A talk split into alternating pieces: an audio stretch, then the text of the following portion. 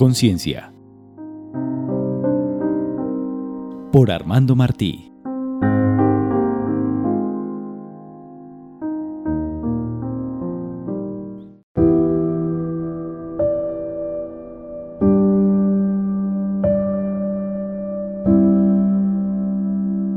Vacíos emocionales.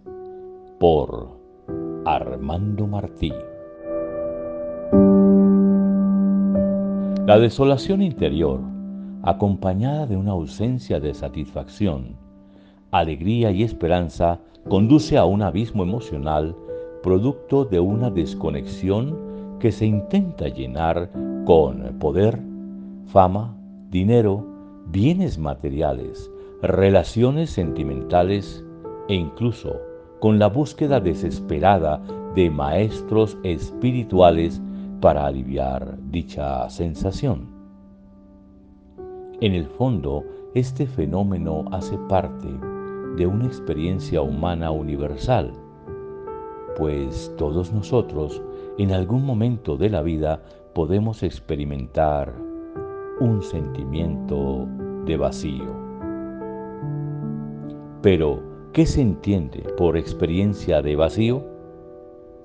La experiencia de la vacuidad es una manifestación a nivel inconsciente por una percepción de ausencia y carencia de afecto o atención de alguna figura de poder vital en la formación de la psique para llevar a cabo los procesos, acciones y decisiones como individuo a lo largo de la existencia. Por eso, los sentimientos de vacío están relacionados con sentirse no deseado, es decir, falta de tacto, y abandonado, es decir, falta de cercanía, razón por la cual el individuo, para sobrevivir a su entorno, se engancha con personas o situaciones que pueden brindarle un alivio a ese dolor y que se llama codependencia. Cuando no se tiene comprensión de estas fugas energéticas en la psique, constantemente se cree que algo en el exterior tiene que cambiar para finalmente ser felices. Es importante aprender del silencio y buscar un espacio para entrar en contacto con el yo interior, con el fin de saber ¿Qué es lo que realmente necesitamos? ¿De dónde proviene este vacío y cómo se puede llenar sanamente? De lo contrario, inconscientemente, estas carencias no satisfechas van a ser proyectadas en figuras como parejas, amantes, hijos, compañeros de trabajo y personas de la familia. Algunas de nuestras necesidades más vitales son la de sentirnos queridos, especiales y respetados. La validación de las emociones, pensamientos y percepciones. Las ganas de alentar y explorar sanamente la sexualidad, la pasión, el ingenio, la creatividad, la alegría, el silencio y la soledad el alivio de sentirnos seguros, protegidos y apoyados. La necesidad de saber qué es correcto, cometer errores y aprender de ellos sin sentirnos culpables toda la vida.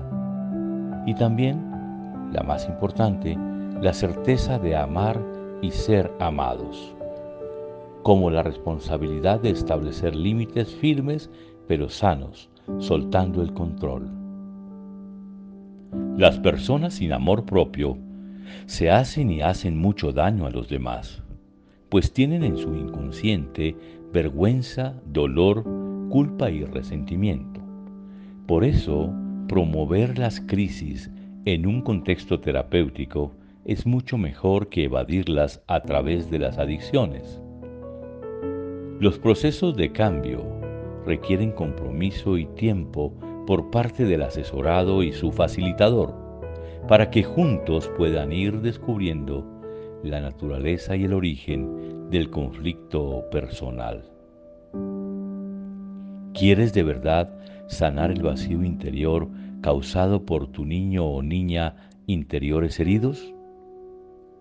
Entonces abraza, besa, sonríe y cuida a tu pareja, hijos y seres queridos.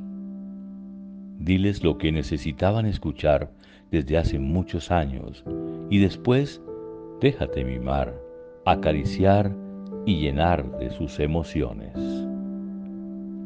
Al aprender a amar, recuperarás tu valor interior, el cual es el elemento sanador que equilibra tus más profundos vacíos existenciales. Desde los caminos espirituales, comprendemos que el dolor y la solidaridad nos igualan a todos y traen como fruto la felicidad. Mi niño exilado y solitario me enseñó a usar escudos emocionales para no ser débil ante mis sentimientos y el de los demás.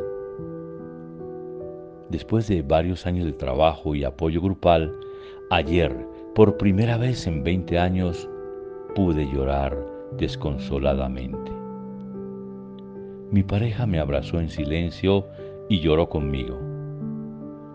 Quizás nos escogimos desde la orilla del mismo dolor. Hoy desperté sin vacíos emocionales y creyendo en los milagros.